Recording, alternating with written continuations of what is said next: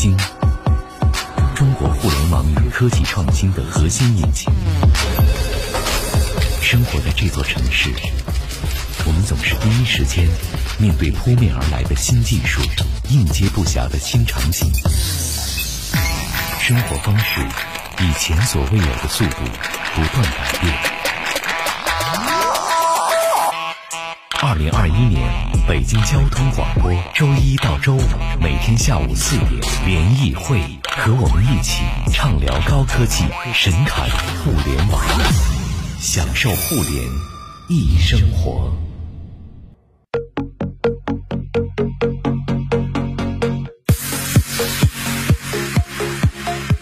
享受互联易生活，这里是联谊会。大家好，我是盛博。各位下午好，我是徐冉。今天的联谊会，我们和大家一起来开阔视野，嗯我们来聊聊现在的新消费、新品牌。没错哎要说啊，这几年大家有一个感觉，伴随着移动互联网传播渠道越来越多啊，就是大家身边的各个类型的产品都出来了很多新品牌。而且过几天你就会发现有一个新品牌出现。对，而且这些新品牌的成长和扩张速度之快，超乎想象。原来我们都说要做百年老店，对，现在是百天新品牌。一百天就能成长出一个新品牌。大家想想啊，无论是电脑，比如电脑，你会发现原来不做电脑的，现在好多都过来做电脑、做平板，对吧？衣服就更别说了，衣服、对美妆鞋帽啊、美妆等等，就包括什么男士的什么呃什么弄头发的那些油啊什么的，最近也都出了好多新的品牌。啊，你没少关注这些啊。就是他，他给我推呀、我没办法不关注啊。所以呢，今天我们的节目啊，和大家一起来聊一聊这些新消费中的新品牌。呃，当我们现在的社会传播方式发生了重大变化之后，当现在我们国家的呃制造能力、产业链、产业集群日渐成熟之后，如果我和徐冉我们俩想，想做个东西，比如咱俩做个什么好？现在什么卖钱呀、嗯，化妆品还行吗美妆我觉得应该还不错面膜吧，咱俩做一什么？哎，可以哎，叫叫叫叫叫金，金金染，哎呀，盛染、博染，不管它了，咱们就做个新品牌。一会儿一会儿咱们再说这起名字的事儿好嘞就现在我们想要做这么一个新品牌的产品，我跟徐冉需要具备什么样的技能？需要具备多少钱？我是不是得去专门学学化学才行？需要找些什么样的人？嗯哎，集由这个，我们来看看现在新的品牌都是怎么成长起来的啊！新的互联网，呃，技术对于这种品牌和产品的成长，它到底在赋能什么？嗯而这背后，但是咱们回过头又要说，毕竟咱们不是产业节目，是在消费者立场的节目，又会给我们消费者带来一些什么样的困扰？这个就很明显了。新的品牌，你敢随随便便用吗？哎，美妆我好像现在心理接受程度越来越高了。我跟你说，宠物食品我现在还是不敢。现在其实新品牌的猫粮特别多。便宜吗？便宜不也不便宜，就你就看现在抖音上的宠物博主啊，都带这个你没有听说过的这些猫粮，但是我还是不敢，因为我觉得。给宠物的食品安全的标准没有给人的这么严格，嗯所以我真的不知道他们，嗯，用的是什么标准？为什么这么便宜？对，是不是？或者说他们有的也不便宜，也不便宜，但是他这么大规模的做宣传，我就想你还有多少钱花在你的产品上呢？嗯对不对？所以这都是消费者的困扰啊。今天呢，我们也请来了我们的老朋友啊，我们要欢迎独立投资人赵晨，欢迎赵晨，您好。主持人好，听众朋友们，大家好。你现在有什么东西是比较信信赖新品牌多于信赖老品牌的？就刚才盛老师说的那个做头发定型的，我就买了。怎么也是？新品牌是吗？对，新品牌发油非非常新的一个嗯发蜡，好用吗？，对，包装特别漂亮。，对，但是实话讲，不是那么好用。是不是啊？对，要不然今天我就不会用这个发型来了。哎，人家发型还是不错的，还是可以的。哎呀，我就我就好几次想下单，后来想想算了，我有自己用的稳定的老品牌，我买那些新的干嘛呢？哎，那我还真跟你们俩不一样。现在美妆品牌我已经敢买新品牌了，嗯但虽然你告诫过我啊，盛博真的告诫过我，哎，脸，你你女孩，你这么不珍惜自己的脸吗？可能是有有一些自信吧。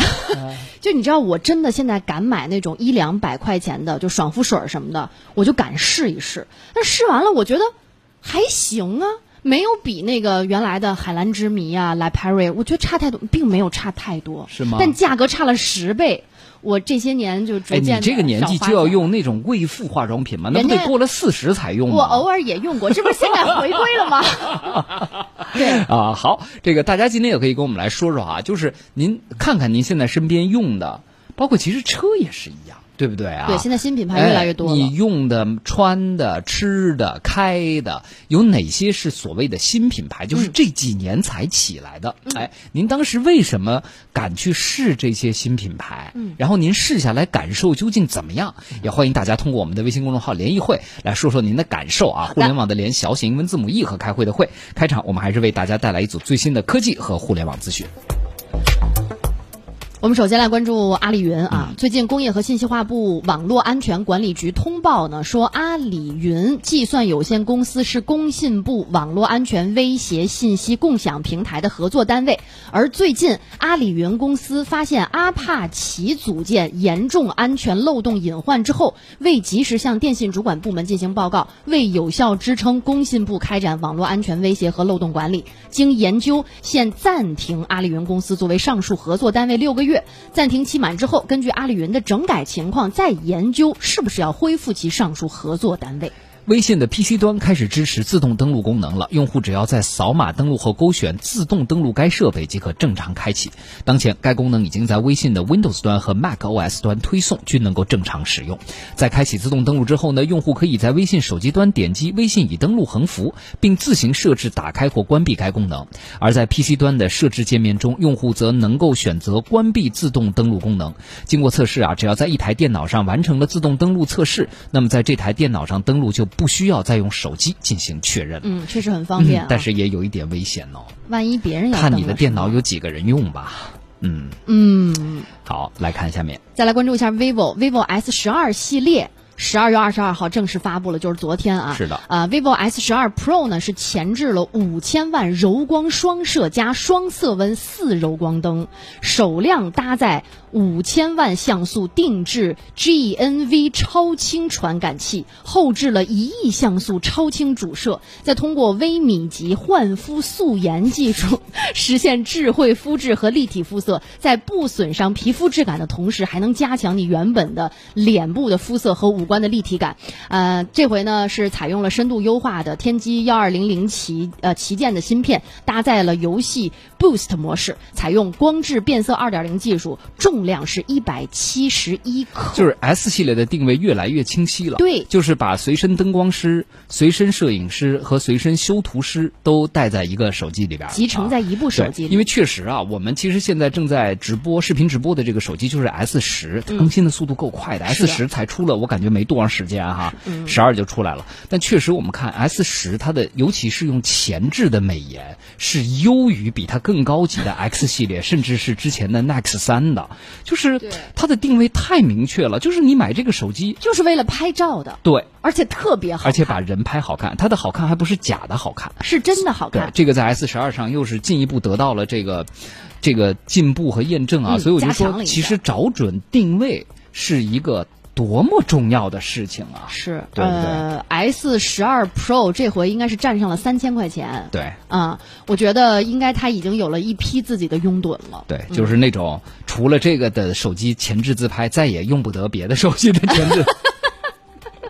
哎，但是这个真的非常的真实和自然啊，它不是那种把你脸磨的，就是亲娘又能认出来，又觉得你变好看，真的美的那种。对。十二月二十二号，淘宝网宣布将对淘宝网评价规范的相关条款进行变更，以提升评价内容的真实性。其中呢，卖家不得自行或通过第三方要求买家只写好评、修改评价、追加评价等等，不得以物质或金钱承诺为条件，鼓励引导买家进行好评，包括但不限于全五星返现、好评返现、好评。免单、好评返红包、好评返优惠券等等，不得通过诱导买家、虚假交易等不当方式获得不真实的评价；不得自行通过第三方故意给予同行竞争者或事实不符的评价。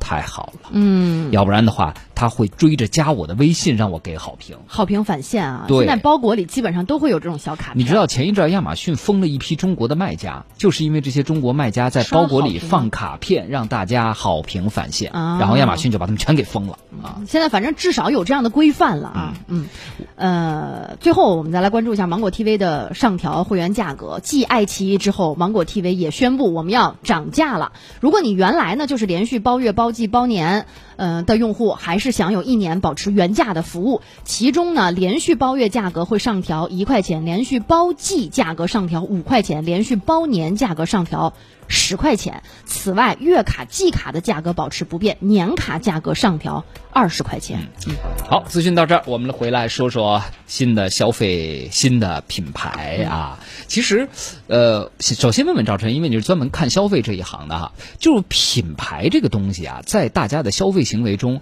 它有重要的作用，大家都知道了，对吧？但是呢，就是品牌这个东西是怎么建立起来的？可能除了专业研究品牌的人，可能普通老百姓就。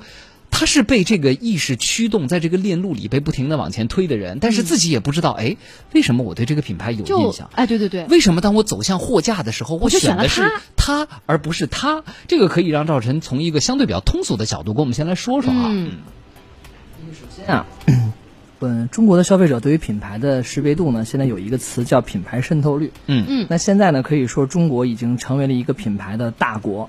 表现在我们的品牌渗透率已经超过了百分之九十。嗯，什么概念啊？大多数人去选择一个东西的时候，首先会看品牌。嗯，十个人里面有超过九个人，他先会从品牌去入手。嗯，这就是我们整个国民对于品牌的这个识别的一个认知，是可以从这个指标上看出来的。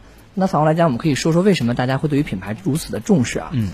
那首先呢，中国最早啊，我们可以把中国的整个消费者经历的时代分成四个时期。嗯，呃，今天上午还在跟一个企业家聊，大家很感慨啊，说我们首先经历的其实是改革开放以后的第一个时期。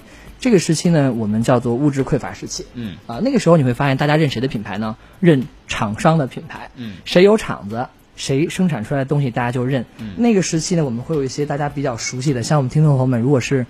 啊，六零年代、七零年代，包括八零年初的听众朋友们，大家会有很深的感受，就是像之前有一些军工企业，它开始做名品的时候，嗯，出现了像新飞冰箱，嗯，对吧？回力运动鞋，对，青岛双星，嗯，双星做轮胎的，后来做了运动鞋啊，然后包括这个啊，也是以厂商为主的叫志高空调，嗯，你会发现他们在当今我们的消费的这个市场里面，它的品牌的影响力跟识别度。在变低，在不断的变低。对，呃，那个时期呢，你会发现我们的品牌是靠制造厂商去推动的，嗯啊，甚至说厂商跟拥有专利的者就是一家人，啊，就是一家人。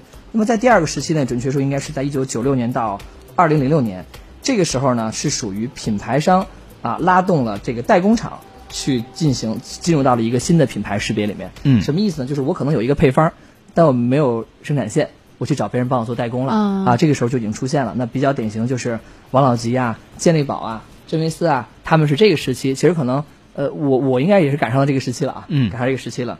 那么这个时期的特点就是，我们不单单有自己啊本土的制造商的品牌做主导，同时还有大量的美国、日本的品牌扩张进入到了咱们。那个时候你会发现，我们的大三 C 产品，像电视、啊冰箱。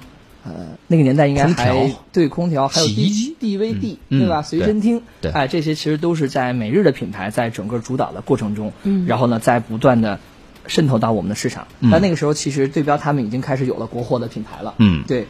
但那个时期的消费者们，对于品牌的识别更多的是来自于，你会发现这个跨度过程中，一九九六年到二零零六年，啊，大家的物质文明建设已经开始起来了，嗯，啊，那个时候其实我们已经有有了万元户的概念了，是一定有了哈，已经有第一批万元户的概念了。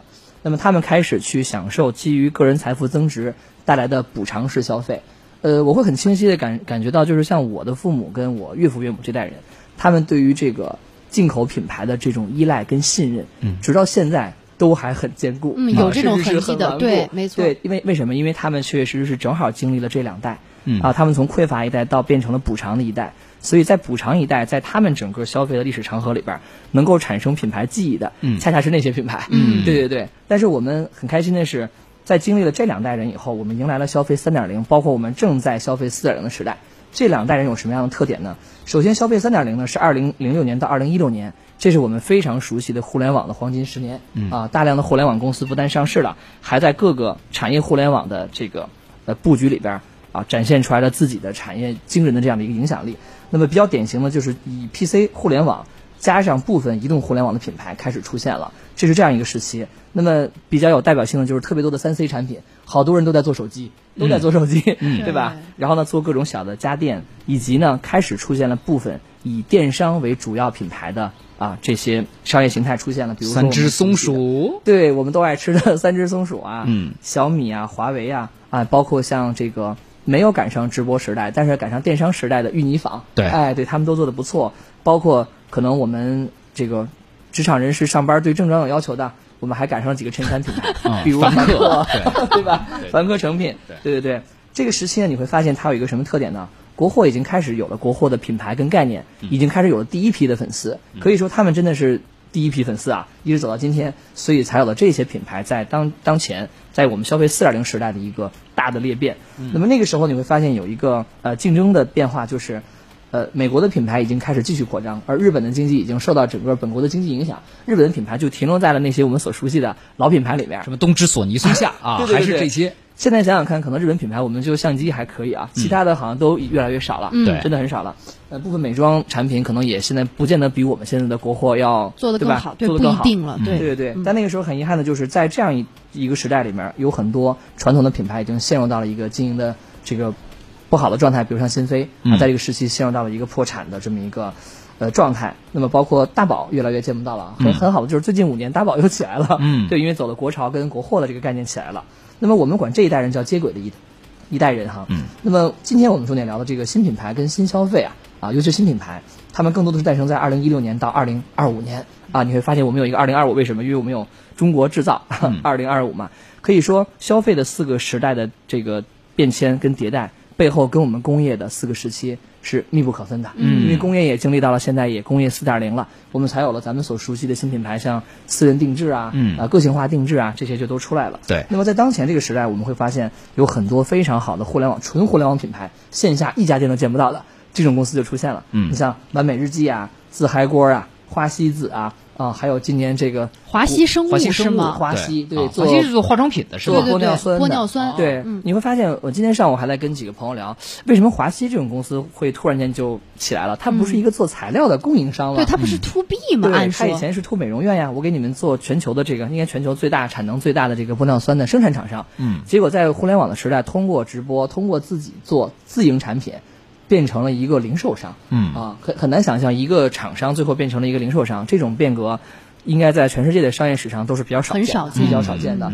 呃，恰恰其实这些品牌的出现，我们可以发现，这就是中国的新品牌，它的土壤变了，它的土壤越来越肥沃，所以给了我们非常非常多的可以接触到这些品牌的一个机会。嗯，对对。这大概是我理解的一个中国品牌的一个发展史吧。发展史啊嗯，其实我觉得可能刚刚我问的这个关于品牌它为什么重要的这个问题嗯啊，就是因为消费者不是专家嘛，消费者不可能穷尽自己的时间和精力我先去。研究一遍。对啊，那他怎么办呢？我得选一个东西啊，那我就得选一个品牌的。其实消费者说这东西是拍子的，班尼洛，你还记得当年是有一个什么段子来着？疯狂的石头，对吧？是吧？对对对，拍子的班尼洛，我觉得这背后有几重含义。第一重含义就是说，这个是一个靠得住的，对吧？因为咱们说实力的对代表因为因为嗯这个品牌嘛。这个你好不容易才养起来，嗯谁也不想把它给毁了。所以呢，越品牌好的大的企业就越爱惜自己的羽毛，重视自己的信誉哎他就越不敢乱来乱搞啊。所以呢，大家觉得，哎，买这些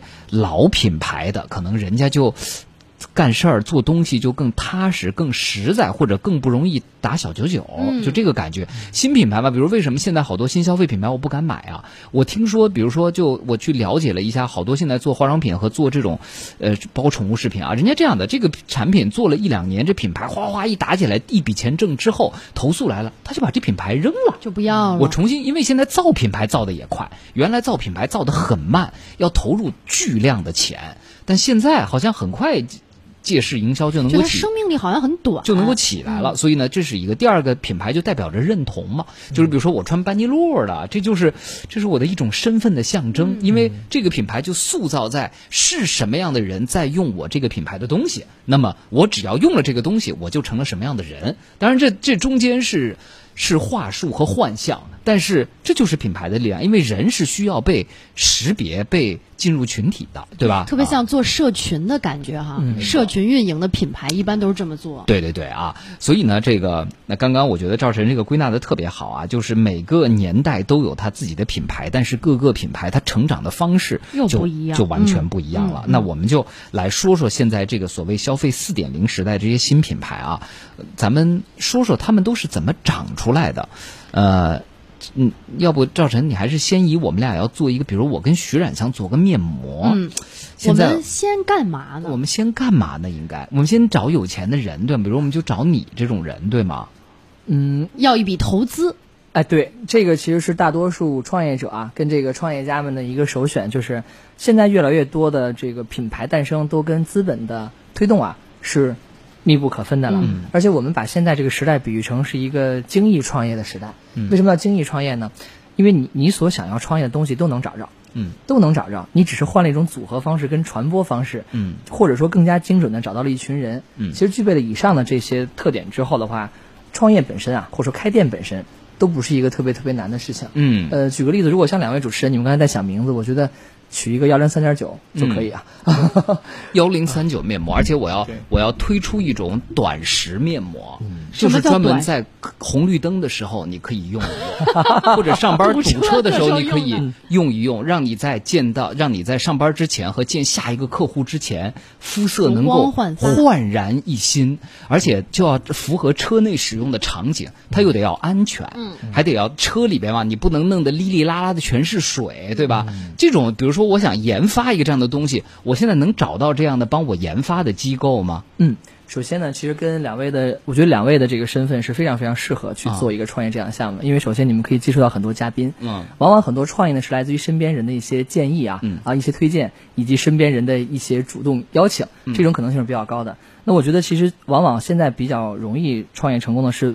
找到一个特定熟悉的人群，比如说你们非常熟悉的是开车人群，嗯。啊，像听我们听我们节目的，那我们就可以完全挖掘这类人群的需求。那么怎么挖掘呢？一种是我们自己去做市场调研，嗯。一种呢就是去看行业报告，第三约这个行业的创业者去做访谈、去聊天哎，你像现在年底了，很多投资人跟企业家们就都出来聊天了，所以这个时候是一个情报大汇聚的时候，所以这种时候就是很好去为明年的这个创业或者说做新产品就做准备了。嗯。那么带着这样一个点子以后的话，你会发现我们还需要做一个市场的测试。那这种测试一般怎么做呢？如果说我们自己自身的啊财务能力还好的话，我会自己去生产一批小样。嗯，最早很有有一批很聪明的创业者是这样做，他们去做众筹。嗯对他们去京东啊，很多这种平台上，我反正从学校的实验室也好，从我自己的家也好，从我的公司也好，做了几个小样儿，去众筹一下。对，听众朋友啊们，现在只要三十元就众筹啊，首批用户就可以得到原价九十元的面膜十张，三十元抵九百，大家来众筹啊，对吧？然后我们把这就就就启动资金就这么来了嘛，对不对啊？因为现在呃，随着其实我觉得我们的物质生活在不断的富足这个过程中，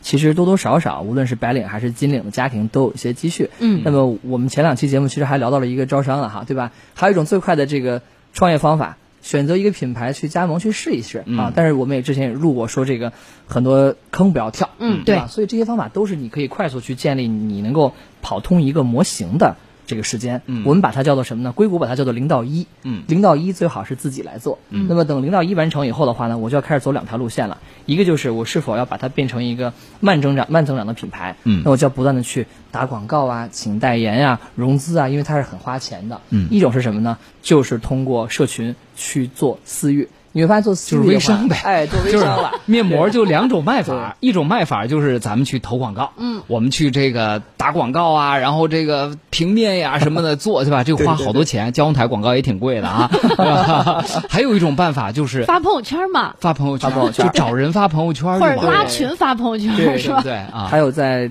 地铁上扫微信的。啊，对对对对。哦。对很多种方式，所以你会发现哦，现在看起来好像创业不像以前是我要做一个特别复杂的 BP，嗯。啊，找一个类似于啊中关村创业大街这样的地方去路演，约来一堆一堆投资人，其实不用，嗯。因为我们现在的传播方式比之前要更立体了。嗯。我甚至看到很多创业者是在抖音啊、小红书啊以及这个快手方面去持续录自己的视频，最后反而还吸引了很多有投资能力或者是有投资能力的专业投资人，甚至是没有。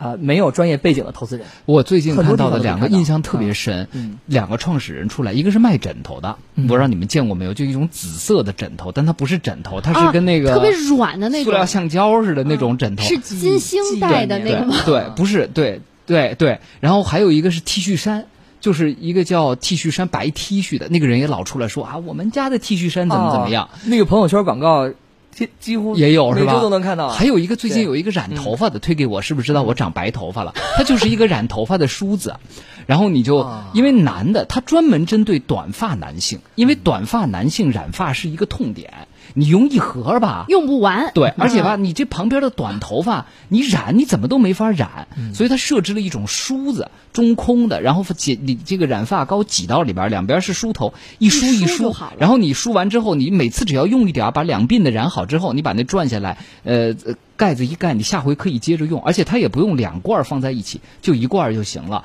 那也是创始人出来的、啊！我就是因为自己长了白头发，我所以我设计了这款产 设计了品这个东西。对，他们没有别的渠道，对。他们就是在短视频平台上，创始人自己出来拍短视频，嗯，哎，哦。也都做起来了。对对，咱们之前好像说过那个轩妈蛋黄酥，是不是跟这个很类似啊？路子。他们就类似于走这种家庭烘焙啊，然后手艺烘焙啊，反而是没有类似于什么进口的法式的厨房啊都没有，他们完全就是走了一个非常非常社会化、很生活化的就靠视频就做出来了就就可以。但是这东西是看起来容易，做起来应该也没这么容易吧？说我没钱投广告，我自己拍点抖音、快手，我这品牌就能卖出去。咱俩卖面膜就这么卖，我觉得是吧？这个事情是不是中间也其实技巧包括运气也很也很大的作用？对，我记得这个美团创始人王兴说过嘛，这个所有的创业都是九死一生啊。嗯，呃，这个其实从大公司，包括这些小小从呃中小规模的互联网公司的发展史上也都能看到，因为最近不是很多公司也都出了自己的传记。嗯大家一看哦，后来发现原来这一路走过来真的很不容易嘛，真的很不容易。对，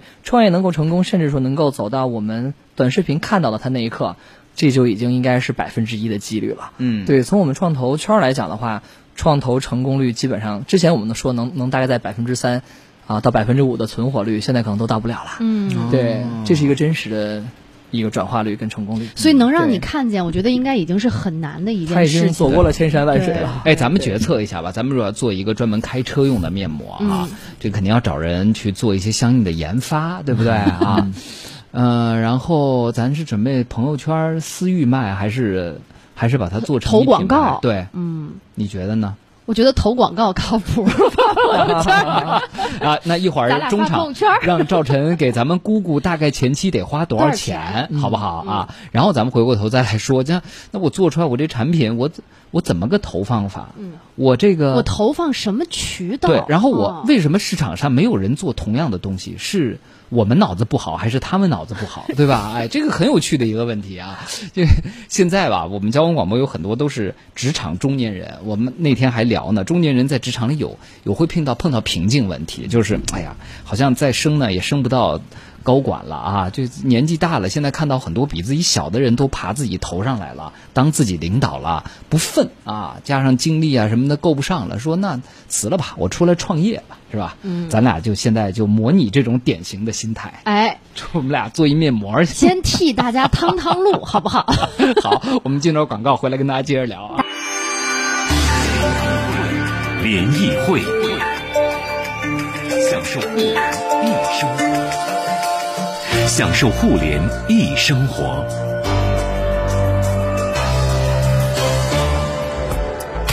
欢迎大家继续收听联谊会，我是盛博。各位下午好，我是徐冉今。天我们和大家来说说新消费下的新品牌啊。最近我们能够看到，借着现在新消费的浪潮，互联网传播的诸多五花八门的形式，现在一些新的消费品、新的品牌在我们身边那鳞次栉比啊，就一天，这这这这这能长出来见到新的好几个、啊，你都数不过来所。以今天我们来说说，就在这个时代啊，刚刚我们上半时段说这消费四点零时代，这新的产品和品牌它都是怎么起来的啊？来揭揭秘，欢迎一下今天我们的嘉宾。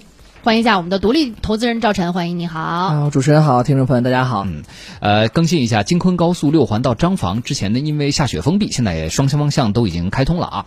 好，那我们就来说说，我跟学人准备做一个面膜，有很多听众已经要面膜了，已经开始要小样了。你看，你看啊，这个，然后 QQ 大七说，博儿，你说那等红绿灯就能涂的面膜，怕不就是个喷雾吧？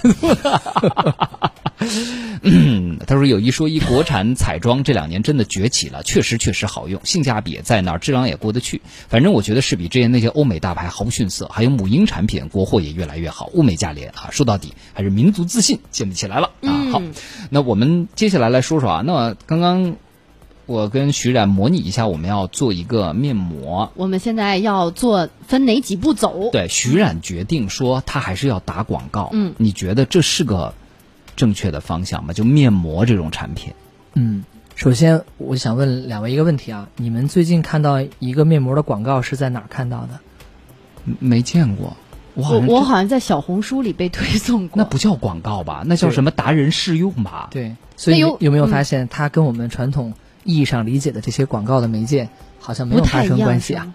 啊，还对真是。啊，所以我投广告这一条路就是相当于白扔钱了，对吗？对，为因因为什么呢其他人都已经不这么做广告了呀。为什么呢？哎，他们都不投，那我投，大家不就对吧？我投一路畅通，虽然很贵吧，对吧？但我投一次就是一次的效果呢？对呀，对，呃，如果要做品牌，首先我们确确实可以承认啊，打广告呢对品牌的这个曝光量啊，嗯对于品牌在消费者心中的这个啊坚实程度跟这种认知度是有提升的。但是呢，在当下呢，很多品牌担心什么呢？担心光有曝光没有转化，啊，这就是现在走线上，为什么很多品牌要走线上呢？因为线上它离转化更近，啊，它可以更好的去精准投放。啊，你更容易买是吗？，对，更容易买。去年有一个指标，其实对于你们两位选择创业要用广告这种方式是有影响的，啊、今年这个线上的广告比去年的线上广告的媒介成本增加了百分之三十八，嗯，所以其实你会发现啊，继续去选择有走广告这种方式的品牌，只有那些拿到了风投，以及愿意去烧钱、愿意去花很多很多钱，不短期之内要求有销售收入转化的，嗯。啊，创业者们、创业公司们，嗯。换句话说就是有钱的，对。是吧？对。哎，你上周咱们不就说嘛，咱们节目将来早晚也得开始带货，嗯。就你得直接让广告主看到有转化，而不是仅仅让大家记住这个品牌，是的。对吧？嗯。就大家知道你有一个开车等红绿灯的时候用的面膜，嗯。但是他怎么买啊？他可能听的时候特别有兴趣。哎，回去就忘了。回去就忘了，最好就是现场你就直接下单就把钱给付了，是这意思吧？，对，所以你会发现这嗯就是直播、直播这种模式所带来的，把整个销售决策路径极大的压缩了，嗯变得非常非常短。可是这样啊，面膜这个行业已经是一个红海了，嗯到处都是面膜，微商也有，小红书上、抖音上全都是，全都是像我们这样新做的品牌，还有还有可能吗还有机会起来吗？对，所以其实又有一个问题要问你们两位，包括听众朋友们了。你们现在能够想得出来，你们最近在用的面膜是什么品牌吗？或者说你能记住几个面膜品牌呢？嗯，好像是个问题。我好像每一次用的面膜都不都不是一个牌子的。哦我也是，我就一阵儿一阵儿。这个一点都不偶然，因为多数消费者对于面膜的品牌的识别度是非常非常弱的。啊，呃，为什么呢？因为面膜这种美妆产品啊，它是一个后验性的属性。什么叫后验性呢？嗯就是我不用，我不知道它好。哦，用完了才这种叫后验。性的产品，嗯所有后验性的产品都适合做什么？做口碑传播。嗯那口碑来自于什么呢？来自于一定有人得先用它呀。所以它天然的这个产品的属性是适合社会化营销，嗯而不适合打广告。所以就是、哦、这个验是验证的验，验证的验，对，哦先验证还是后验证？有些东西你不需要验证就知道它好，嗯啊，很多品牌已经走到了先验性的模式，那就已经上了岸了，嗯。很厉害，嗯。一出来就抢。嗯。那很多新品牌还需要靠后续人去验证它，比如说像要像小红书啊啊，甚至是一些淘宝的买家秀，嗯。哎，对，包括一些可能美妆平台的这种分享，甚至是一些医美平台的分享，哎，这些都很重要。明白所以找达人所以，所以咱们也得花钱，但是得花钱去找达、所谓的 KOL 找达人。对没错，没错，去做测评啊啊，做测评其实现在是一个非常好的方式。呃，举个例子，你像刚才我们有很多听众朋友们，大家就愿意主动，对吧，来去做测评啊，先要个小样儿试试。对啊，先给人家一个小样儿，先试一下。嗯嗯然后呢，我们可以赠送一些小礼物啊，嗯啊，一些赠送一些小包装。你看大牌就是这样的哈，嗯我有很多很多的赠品，这些赠品是为了能够让你给他更多的反馈。嗯其实一个好的品牌，它真正走到最后，都是不断的去尊重消费者，嗯再一路走下去的。嗯所以呢，其实你的种子用户非常非常重要，一定要对他们好。像小米啊、华为啊，当时其实都有一批非常非常好的忠实的种子用户，嗯一路陪他们走到走到走到今天，嗯才有了如此庞大的一个大的社群嗯在这儿。啊那我相信咱们的听众朋友们一定就是你们两位的种子用户。对，所以我们要好好的对他们。对是不是？所以就是优待底的第一批用户，尤其像我们这样的后验型的产品，嗯就是人家第一，所以我就挺佩服那些去试水新产品的人。没错，真的个人的性格，可能我的性格就不是个试水新产品的人。当然便宜的无所谓，你说五块钱，我就当扔了，我也可以试试。如果真感兴趣的话，但是贵的东西、吃的东西、上身的东西，我可能是不敢去试的。因为你成本还是太高了。对，嗯所以就是，如果真的你做一个新品牌、新产品，有那些消费者在什么都不都都不知道、不了解、没用过的情况下，敢嗯为你花钱，真的要对这些人好一点儿，是不是啊？是的，是的，是的。啊所以呃，刚才您说到这个是性格问题，还有一个是年龄问题。对，因为往往我们也在看啊，是什么样的消费者他愿意去尝试新的这些品牌。呃，我们也看到了几组数据，这几组数据哦也是让我觉得挺意外的。首先呢，其实从这个呃。我们把消费者的年龄来划分呢，我们把它划成之前我们聊到 Z 时代，对吧？Z 时代，那么我姑且把它变成成年人和未成年人吧，嗯这样也简单一些。那么我们可以看到，在一二线城市的九五后的成年人呢，大家关注的第一要素啊，在品牌的过程中，他关注的是品牌以及性价比，嗯呃，关注是性价比。呃，那么因为我们刚才说到了为什么？因为一二线城市的消费者对于品牌的这个识别度已经很高了，渗透率已经远远高达了百分之九十以上了，是的所以他不去考虑太多的品牌品牌因素，嗯而去考虑性价比啊。那么什么什么平台去购买商品会更容易做性价比呢？就是电商啊，因为电商我可以同时比较好多好多商品，我可以把它都放到购物车里面，嗯要看谁便宜啊。所以在电商平台上消费的这些长期消费者，一定是越来越理性的消费者。对，那么他们第二呢，非常喜欢看使用价值，也就是看测评跟种草啊。那么包括你像我，我估计我跟盛老师，我们是会看知乎的。嗯，对呃，，我们会非常非常喜欢看知乎，因为知乎上有一些大神在哈，大神在。那么这些都是使用价值，我可以去获得资讯的地方。你像我之前之前我在跟那个主持人聊，我们运动前热身其实是可以用筋膜枪热身的，嗯这个就是我之前在知乎上学的。嗯啊，哦非常有意思。然后那个金光枪也是我在知乎上经过一个测评我去买的，嗯确确实实还不错啊，还不错。哦对，还有一点呢，就是一二线城市成年人会关注内容价值。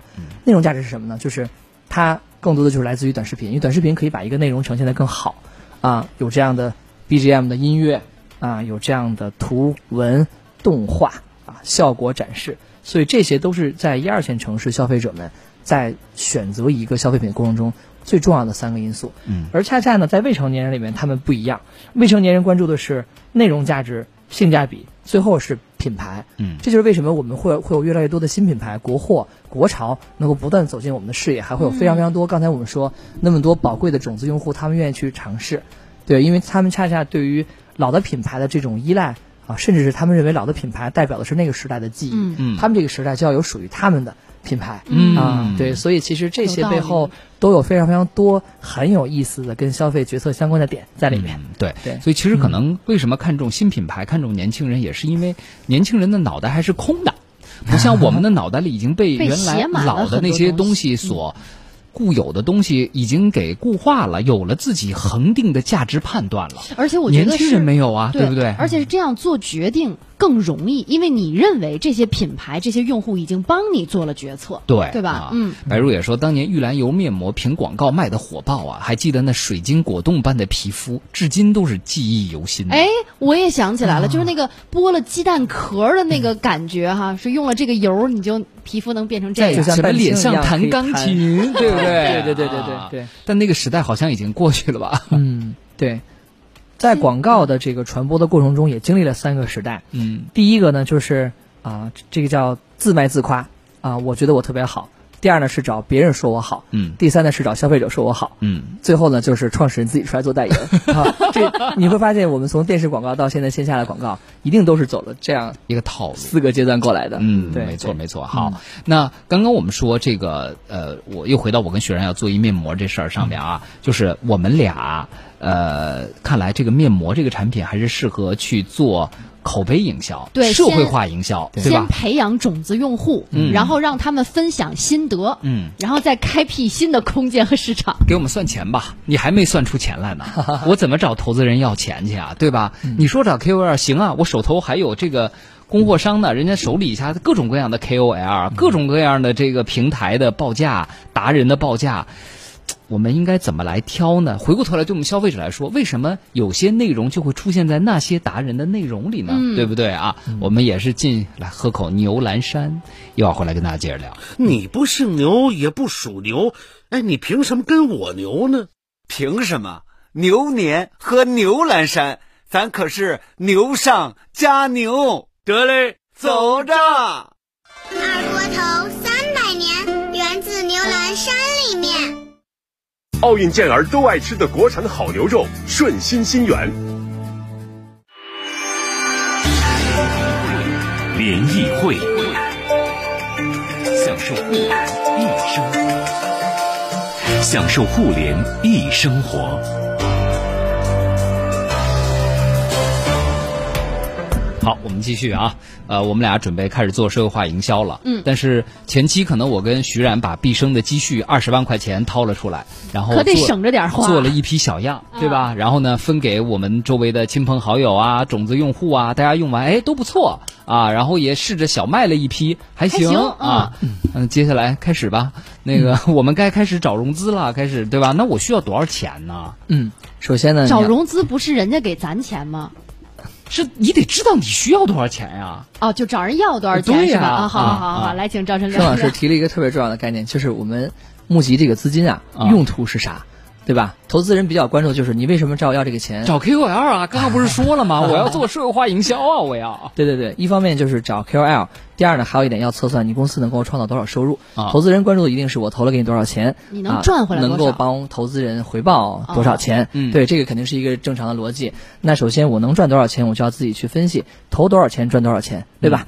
那么我们就知道，首先我如果要卖一千份儿，假设说啊，我要给我自己定一个目标，卖一千份儿，它可能我一片儿现在呃卖一千盒吧，嗯一盒假设说我们卖的贵一点，一盒十二片，一片三百，呃一片三十六块钱，嗯那么大概我们算，总之我们定一个这样的财务目标，嗯那我们就要倒算，三这样，三十块钱一片吧，三百六一盒，嗯，是吧？售对对价啊，对对对，三百六一盒，那这么贵，这面膜够贵的啊。真挺贵的。啊呃，我觉得比一些进口的品牌还是比还是更有良心一点。啊啊 好，三十三十一片啊。对，好，那我就是三百六十块钱一盒，盒啊那我卖一万盒吧，那就是三百六十万的收入。嗯那我现在知道，我现在需要卖出去一万盒，那谁能够最快帮我卖出去一万盒？嗯哎，这个很重要，因为呃，对于一个投资机构来说，前期是不太考察公司的利润的，嗯因为利润希望你能够不断的以更高效的使用，把它换成更高的收入带回来。嗯，对对，所以前期的创业投资者们他不太会在意你的这个利润率啊，在意就是快速能够获得用户。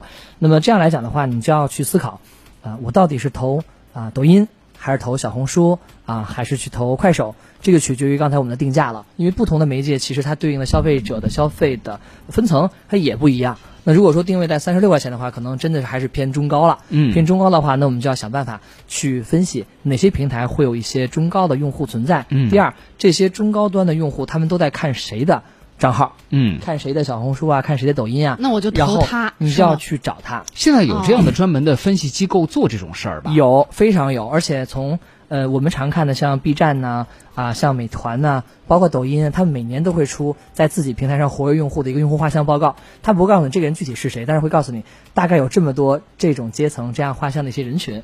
这个其实我们把它叫做宏观的画像。嗯啊，有这些宏观画像以后的话呢，你就可以去啊利用我们的关系朋友去找到类似于像抖音这样的运营运营商，你就跟他说我有这样一个好的产品，你看能不能跟你平台合作？平台说，哎呀天哪，你太小了，你还是我现在没法跟你合作。嗯那怎么办呢？你们就去找到达人，嗯达人在这个抖音上其实都留了商务合作的联系方式，嗯对不对？你可以直接去找他。对，那么我们就可以用这种方式先去找到他啊。一般的这个报价其实差别很大，嗯对非常大。那五百万粉丝一档，一千万粉丝一档，对吧？那再往上可能还有抖音几个常年的这种大网红跟小红书，对吧？他们有很多。那我的建议是先找一个代运营公司去询询价，为什么？因为我们现在是一个小公司，你跟媒介的这种议价能力是不够强的。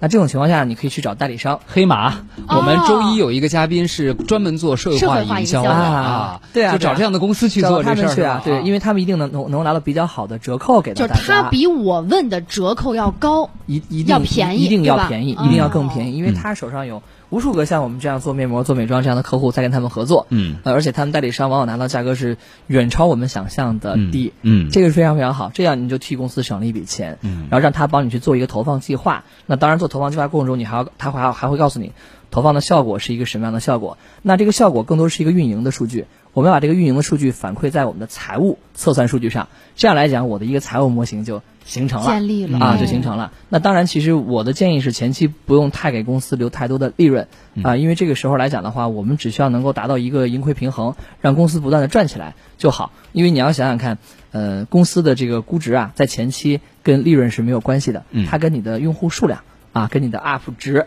对吧？跟你创造的这个流水关系会更大一些。嗯所以这个过程中一定要抓住第一批的种子用户，然后把自己的公司的品牌影响力跟这个流水做大一些。啊，包括能够借助一些社会化事件的这种营销的机会，蹭蹭热点啊对什么的。有好多公司，有好多公司，大家可能不知道，他们在融资发布的那个时候，往往就是这个行业突然间出现一些比较有意思的热点事件的时候。哦，我发一个公告，我发一个公告，然后一下子它可能二级市场它股价就就跟着往上走了。嗯呃，还有一些就是其实踩着一个热点事件以后，它就发布一轮融资的一个结果。嗯啊，有有些时候它是互相造势的。明白对，所以这些机会点都是在。呃，一个创业公司在整个资本运作，包括跟它市场行为去做结合过程中常见的一些常规操作。哎，你看，知道了我跟徐冉这个面膜准备这么卖，大家就该知道那些出现在你视野里的新品牌，他们背后都在干什么了。或者说它的哪一步都有什么样的目的？对，或者每一步都有什么样的考量，对也不是一件容易的事情，对不对啊？对。好，那么 下面一个问题了，就是竞品的问题。对吧？我们做面膜，人家也在做面膜，而且那么多品牌呢。像现在有做益生菌的也一堆，对做内衣的新品牌也有一堆，对运吧动？服装也有啊一堆。那么我们要怎么跟别人？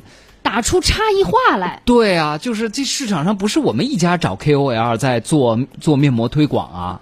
对对，呃，这是一个特别难的问题啊。嗯，我试着回答一下大家，因为这个涉及到每家公司不一完全不一样的这种竞争战略了。嗯那首先呢，其实差异化是我们在学所有学商科的这个理论体系里边最重要的一点。哎，我们这就是开车的时候磨的，你看，对吧？对吧？这就是差异化，是吧？哎，啊，对，场景差异化一定是最好识别的。嗯啊、比如说我这个面膜就是睡前敷的，我这个还就是在办公室可以敷的，对我的甚至就是在高铁跟飞机上可以敷的。对，嗯哎，就一定要把场景的差异化能够做出来，因为我们其实天然带着一个场景差异化，就是我们这档节目。对，嗯，对，然后呢，在场景差异化过程中，我们会找到我们比较符合这个场景这批客户，嗯，然后呢，不断的去建立我们的成功案例的门槛，嗯，不断的去做好的测评跟好的买家秀，嗯把它做起来。那么通过我们这么多的消费者的反馈，反过来再去推动研发，让他不断的把这个场景的服务做到极致，没错一。定要做到极致。再来点怪力乱神，比如说哈，呃，只要买我们联谊会徐冉圣博联名这个做打造的面面膜。我们这个面膜里面有一种微晶体，